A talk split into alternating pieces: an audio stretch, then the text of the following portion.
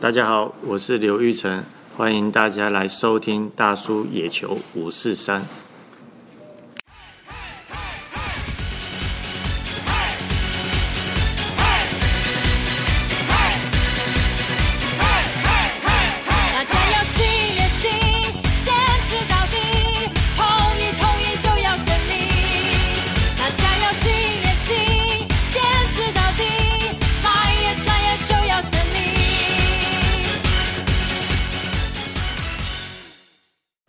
大家好哦，我们又来到了我们访聊五四三啦。这一期我们请到了我们乡民最推崇的打击教练，统一师的刘玉成刘教练。嗨，大家好，我是统一 C 贝人四队的打击教练刘玉成。那我们知道这几年统一师的打击算是越来越好嘛，但是在上个赛季看起来有外野三鬼的加持啊。但是从数据面看起来，就是说所有攻击大部分还是由这三位吃下来。那我们在新的赛季中有没有什么计划，能够让整个打线可以更活化？在整个攻击层面来讲的话，目前当然还是以三个外野手、主力外野手为主嘛。你说攻击层面，你说要突然间有谁来顶上，其实不是一件那么容易的事情啊。那应该是说，在增加攻击端之前，另外一个想法是说，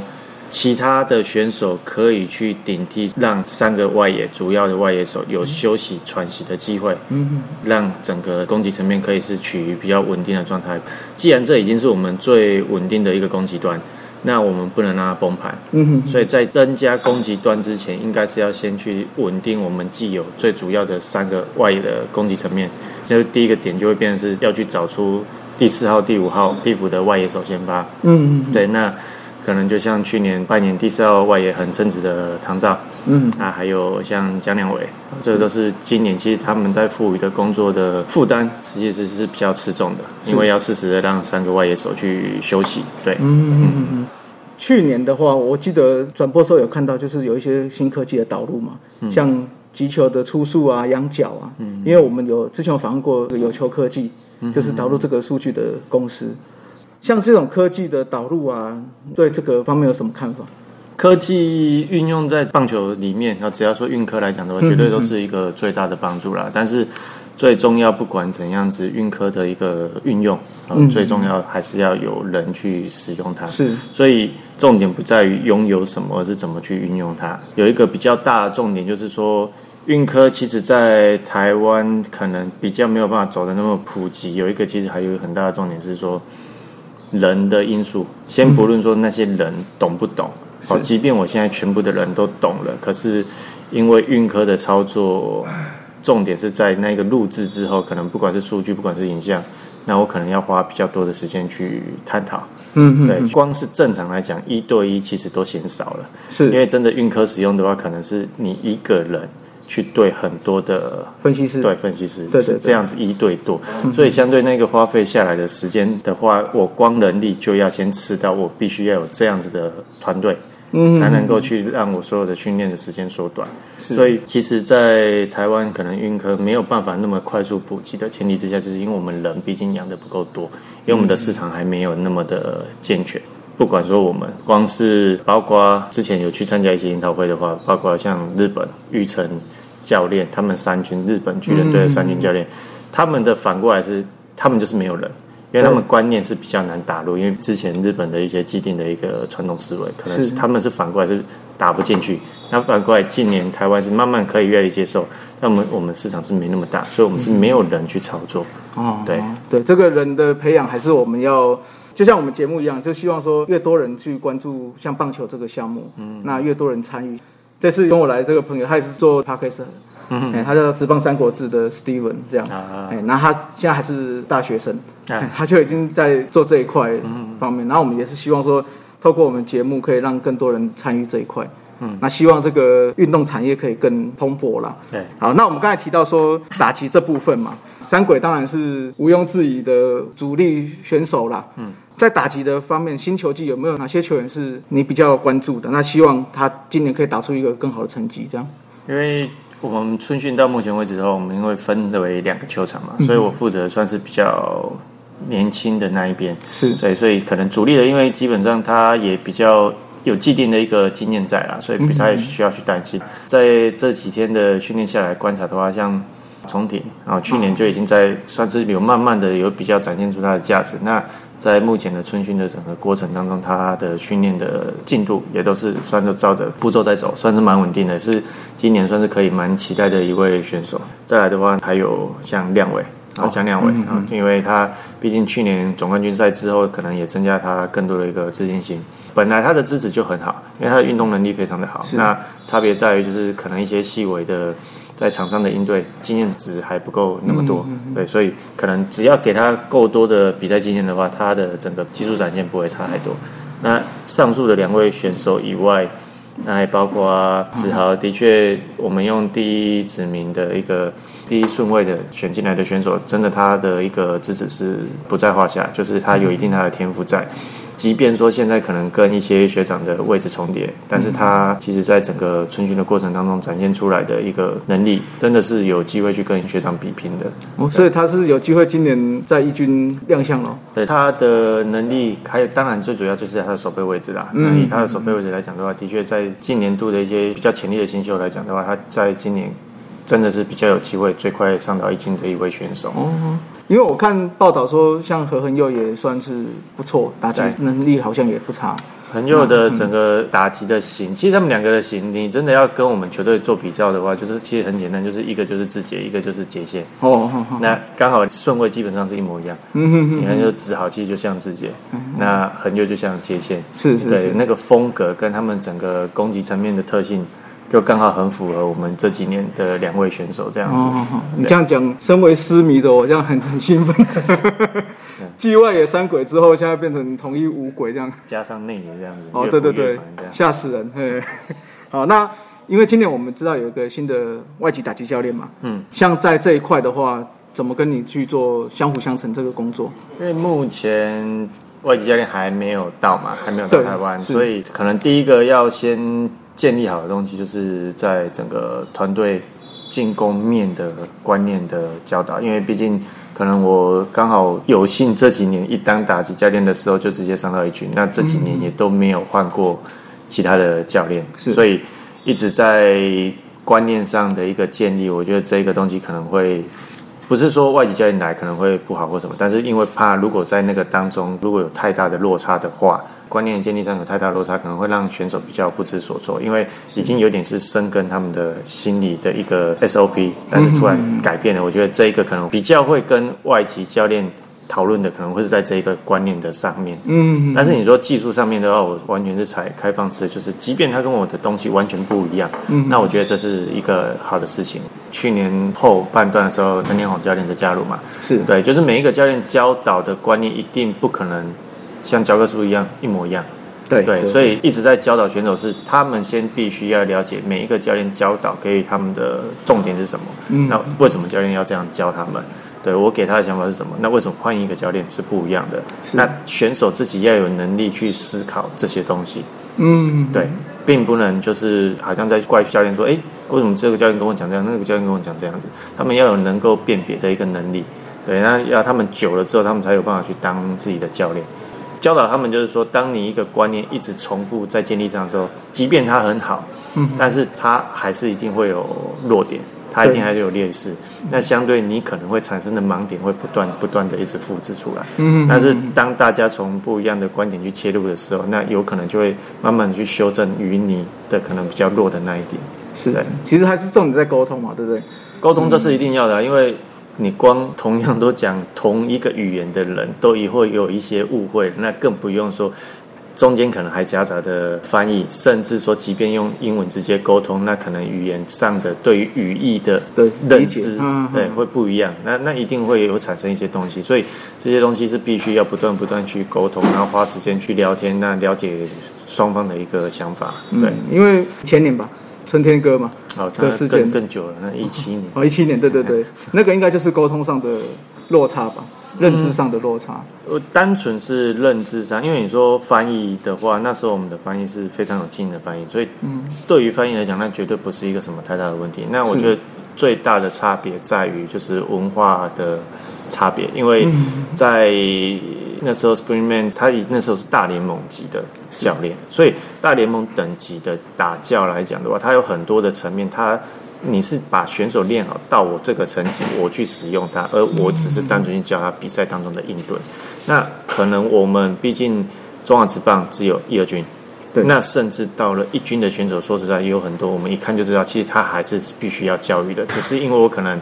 他的天赋比较好，或他真的比较能打，攻击能力很好，但是他推上了一军。是，可是其实我们的那个水准落差是比较大的。嗯，对，我们有三类等级的选手，我们也有可能 DJ 一 A 的选手混在一军一起打，是所以对于他来讲的话，可能对于那些观念会觉得，哎，为什么这么简单的事情你们怎么做不到？哦，哦对，他会觉得你是一军的选手，甚至你是已经主力的选手，可是诶，什么东西做不出来的时候，那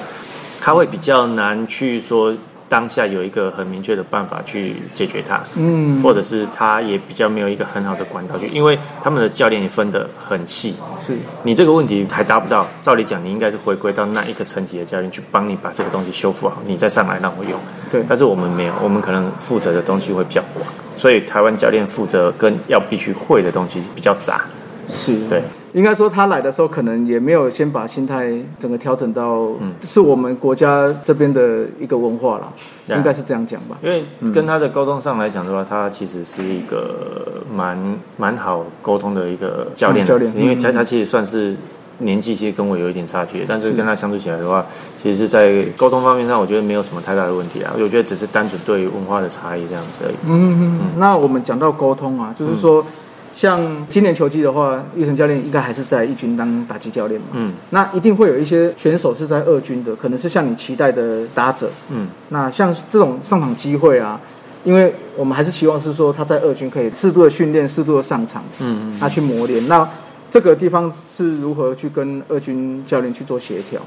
在整个组织架构上的话，因为毕竟我是一军打击教练，嗯那如果说我真的要对到二军的话，当然我能够对的还是只有在对于二军的打将。哦，对，那所以我们的整个管道的传递其实非常明确。那如果我真的希望某位选手可能有一些上场的机会的话，我的窗口可能会先针对首席教练。嗯那有首席教练说，哎，可能我觉得这一位选手真的蛮有潜力的，是那是不是可能让他有更多的机会？那可能让总教练、一军的总教练或者是首席教练去评估完之后，他们再由窗口的传递去对到二军的总教练。嗯对，并不会说我直接去跟二军的总教练去去沟通这些事情，因为程序是错的啦，哎那那那个程序上是不对的。那所以会变得比较多的话，我跟一军顶多就是一军的教练团，那会跟到二军，那就是很单纯就是二军的打交这样而已。嗯哼，所以譬如说他在二军准备好了，嗯，也会跟你们沟通说这个可以，可以对上。，当然就是说，所以我们每一次的比赛，二军的比赛。都会传一些当天的记录跟一些数据的东西。嗯那我们每天每天会去评估说，可能有一些选手他在这些比赛当中所产生的一些内容过程是好不好的。那当然也有一些可能是球迷都会比较去看，哎，当天他打的好不好？但就是看二军选手打的好，但是我们可能看的会是内容。我们那一个内容甚至是今天二军教练其实有很明定的，比如说一好球之后才可以打。哦，哦类似这样子的一个课程课程哦计划在在里面。那我们会去看哦，今天是这个课程，那他在这个策略当中，他的所有的表现是如何？嗯对，而不是很单纯的看他打，看他打，因为他如果今天真的这么会打，其实他早就在一军了，他就不需要去二军再去琢磨。那他在二军需要琢磨的点，他必须要更强，他必须要更强大，他才能够直接能够去上到一军去干掉这些学长们这样子。嗯，像有一些选手，你会期望说他是在二军练，还是说，因为常有那种是到一军，可是他嗯可能还没有办法到一军的先发，嗯。那你会期望是说他放在二军练，还是说跟着一军去感受这种氛围？就我个人啊，单纯我个人，因为毕竟中职的环境来讲的话，有一些选手势必就是真的是要需要让他在一军，嗯。直接在一军这个强度上去琢磨去成长。是。那有一些选手，当然就是你是比较需要完整性的养成计划，在二军一步一步的慢慢来。那会有这样的观点，是因为最主要，呃，毕竟台湾的整个组织没有那么的完善，是，对，所以必须要让他可以直接就是借由一军的强度去迫使他，让他更快的去找到一些问题，因为有时候真的丢到二军强度又太弱，他学不到那些东西对，他学不到那一些失败跟那些震撼，那他可能会，或者是他都做得很好，但他就会觉得太轻松了。这个地方对我来讲没有强度，做久了之后，他可能他慢慢的去有点迷失了自己的方向，他会觉得我在这边是称王，那我上去的时候，可能有一些东西还没有准备啊，他已经去忽略掉他的缺点。是。对，那所以这样子的话，会产生这样子一个小小的盲点在呢。对，目前看起来好像我们一军、二军的程度差是有一点差距，应该是这么说吧？就是说，对啊，一嗯二军的差距其实蛮大，因为我们台湾比较简单来分的话，就可以分一军，嗯然后一军地补，然后上下一二军的选手，是然后二军的地补。那二军的地补基本上就已经有点类似三军的概念。啊，对对对，所以我们人就只有分一二军，但是其实也要给他细分，大概是这样子的成绩。嗯对啊，好，那因为这近几年就是包括中信嘛，包括富邦的投入，那还有像乐天，嗯，我们统一常常被人家酸说我们的场地啊、设备啊都是比较、比较落后，嗯，哎，那对于这一点的话，玉成家人这边有什么看法？这一个的话是，毕竟说真的，就是先天上的考量啦。因为我们在台南球场，大家都知道，这几乎是日据时代就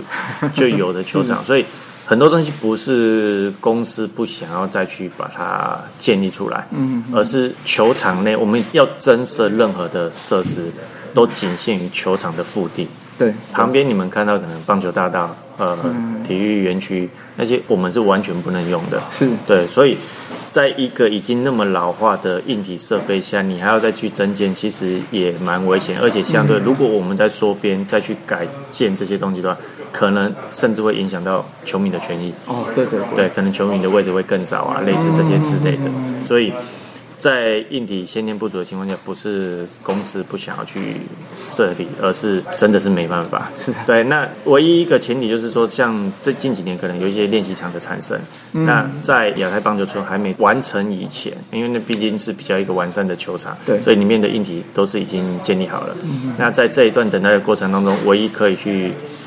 想的一个方式是统一球团自己去建设一个小型的室内练习场。嗯嗯嗯，那那一个练习场的话，可能一开始的效应可能不大，对，但是变成其实公司可以换个思维啦，就是那一个单纯的设施，你可以把它当成一个场馆的经营。嗯，对，有可能有一些我们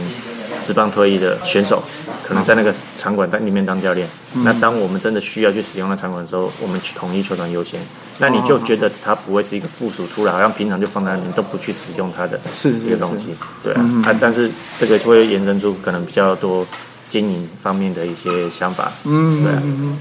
好，我们是看球迷的期望是看到，不管是设备啦，嗯不管是这种训练器材能够提升嘛，因为精彩的球赛还是球迷最期望的啦。对，对，那最后的话，就请玉成教练讲一下新球季的目标。新球季的目标其实单纯就是在攻击层面来讲的话，一直都不变的，就是说，像今年一开始春巡就跟再次的提醒选手，从我当打教授就在跟选手讲，就是我们没有要是一支多会打的球队，嗯嗯嗯对我们没有要你全垒打最多，我们没有要你打击率最高，嗯，但是我们要是一支会得分的球队，嗯嗯因为会得分才能造就有机会赢球。嗯，但是我们打击率跟全垒打都最多。那当然，你说那就就有点是 bonus 了。对的对的啊，就是一个刚好哎成果不错的一个展现，但是最终不是在于我们要看到那些东西，对，因为再加上今年的球就换了，那投手的一个外籍的增强，所有投手的强度拉高，那其实我们在做的东西都是一样的事情，所以一直在提醒选手就是。你能够技术展现表现的好，打击率高，全垒打多，那是你个人的能力特质，优秀，那教练会用。但是相对当你在打不出来，或者是状况没那么好的情况之下，你能够帮助球队得分，那样子的方式越多的情况之下，你在场上的机会就越多。嗯，哎，毕竟棒球比赛最简单的一个白话就是得分比四分多嘛，对对对才能有机会赢球嘛。是所以我们就一直在跟选手说，我们看的不是那些漂亮的数据，对，最终就是要赢球，因为今天我站到的是团队的。嗯球队的打击教练，你如果说我今天是一个私教，那我可能就会去要求你要动作多漂亮啊，打得多快啊，打得多远啊，力量多好啊。可是我不是，我因为职位非常明确，我的目的是帮助球队赢球。那帮助球队赢球的前提就是得分比对方多。那我们要先做到得分这件事情。哦，对对啊，好，那我们就期望说，统一今年的打击能够，也不要说大爆发了，就是可以跟去年一样，能够在四十的时候打出四十的成绩。对那我们去年那只冠军的飞鸟可以继续飞下去 了。好，那我们今天就非常谢谢玉成教练的访问，谢谢。谢谢。